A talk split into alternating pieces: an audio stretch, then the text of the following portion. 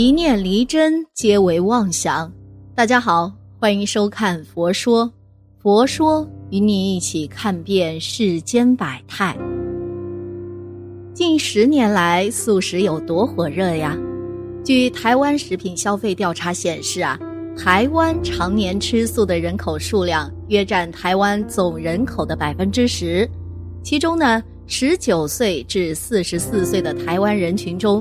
每十个人里就有一个人常年吃素。据二零零六年的统计，印度的素食人口占百分之三十一，约三点五亿人。西方有的国家甚至更多。你有没有想过，如果有一天，当所有人都停止吃肉，就会有奇迹出现？你愿意加入所有人的队伍吗？这不是毫无根据的凭空想象。而是无数科学家用实验和数据得出的结论和预言。如果有一天所有人都不再吃肉，心血管疾病、糖尿病、癌症等患病概率会低很多，消失的森林又会重新回来，全球变暖、环境污染等问题也都不再是问题了，人与人、动物之间会越来越友善。消失的森林又回来啦！当所有人都选择吃素、拒绝肉食，那些消失的森林用不了多长时间又会回来。生产肉食等于减少森林面积。全世界种的玉米、大豆大部分成为动物的饲料，但是全世界有八亿人口挨饿或营养不良，因为生产一磅肉啊需要五磅谷物。生产一磅牛肉需要十二磅谷物，砍伐森林为开发土地，成为农地给养牛的业者生产牛肉，这使得森林大量被砍伐，造成二氧化碳浓度上升，无法调节气候，预防水灾和土壤流失，也使原始热带雨林从十三万平方英里消失到只剩下八万平方英里。预计四十年内会完全消失。全球变暖不再是难题。英国物理学家艾伦·卡福特在《解决京都议题的根本之道》文章中提出，解决全球暖化的根本之道就是停止荤食。二零零七年诺贝尔和平奖得主、联合国气候变迁科学研究小组主席帕卓里指出。不吃肉，骑脚踏车，少消费，就可以协助遏制地球暖化。全球肉制品加工业排放的温室气体占排放总量的百分之一十八，甚至超过交通业。地球上共有十五亿只家养牛和野牛，十七亿只绵羊和山羊，而且它们的数量还在快速增长。每多一名素食主义者，每年的二氧化碳排量将减少约一点五吨。哈佛医学院指出，研究已证实素食的健康福利。素食为主的饮食不仅营养丰富，而且可以降低患慢性疾病的风险。糖尿病，有研究指出啊，连续十七年每周食用一次或多次肉食。患糖尿病的概率将提高百分之七十四。接下来的研究还发现，每天仅增加半份红肉的摄取，在四年内患糖尿病的概率将提高百分之五十。心血管疾病，爱吃肉，血管过早老化。英国研究者发现，含有过多的红肉而果蔬数量不充足的饮食，会加速人体的老化进程。导致患心血管疾病、血管过早老化和肾病的风险上升。这项研究曾发表在《老龄化》杂志上，而且即使是半素食者，也就是食物中素食占七成、肉食占三成的人，患心血管疾病的几率也比吃肉多的人低百分之二十。癌症，根据医学研究的结果显示。一块牛排足以产生相当于六百根香烟的致癌物质。一个美国作家这样写道：“当您真正了解肉类是污秽不洁的，又是有传染病的尸首时，您能再面无惧色的狼吞虎咽吗？也就是说呢，动物本身的疾病并不会因为高温煮食而消失，相反，它会通过人类进食而带入人体内。吃肉吃的越多，越容易得癌。同时呢，世界上寿命最长的几个种族。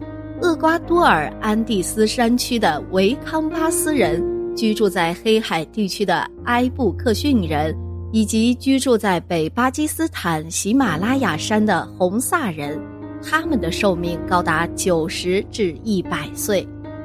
研究人员发现啊，长寿的秘诀在于素食或非常接近素食。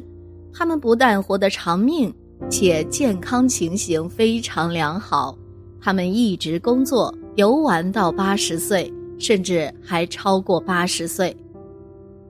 人与人、动物之间越来越友善，吃素久了呀，就会生出慈悲之心。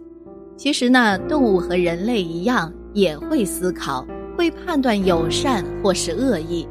当人类在动物面前吃掉它的同类，它们还会继续信任和依赖人类吗？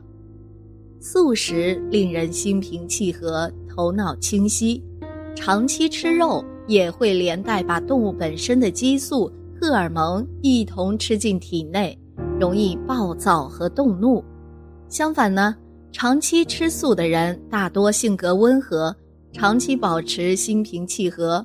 例如大象、长颈鹿等食草动物就不会恃强凌弱了，不会再有动物濒临灭绝了。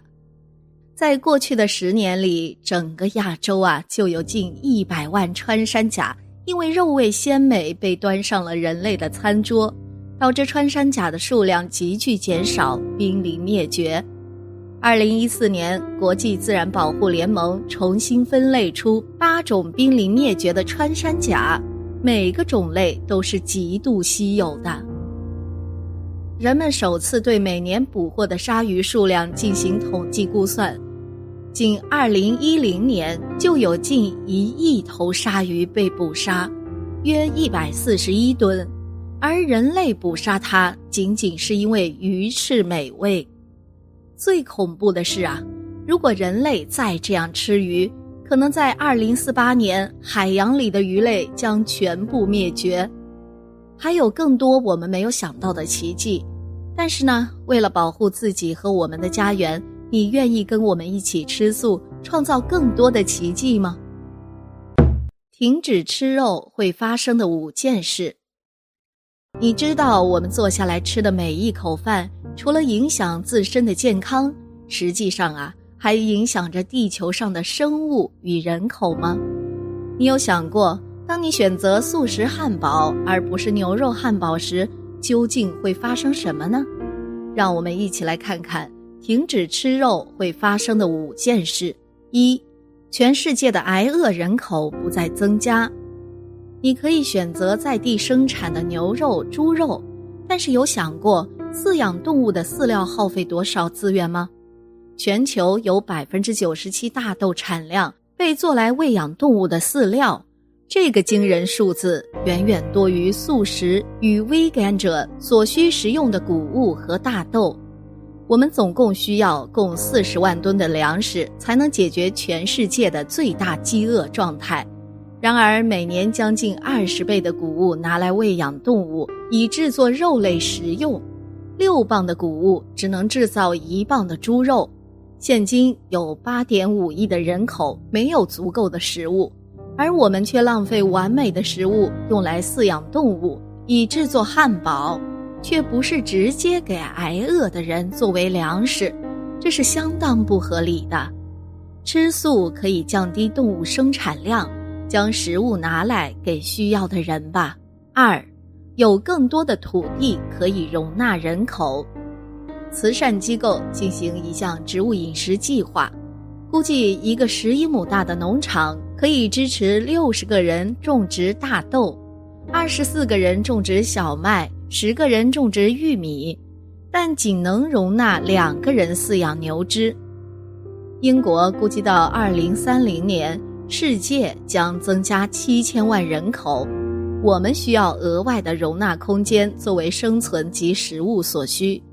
三，动物们可以避免一生的痛苦。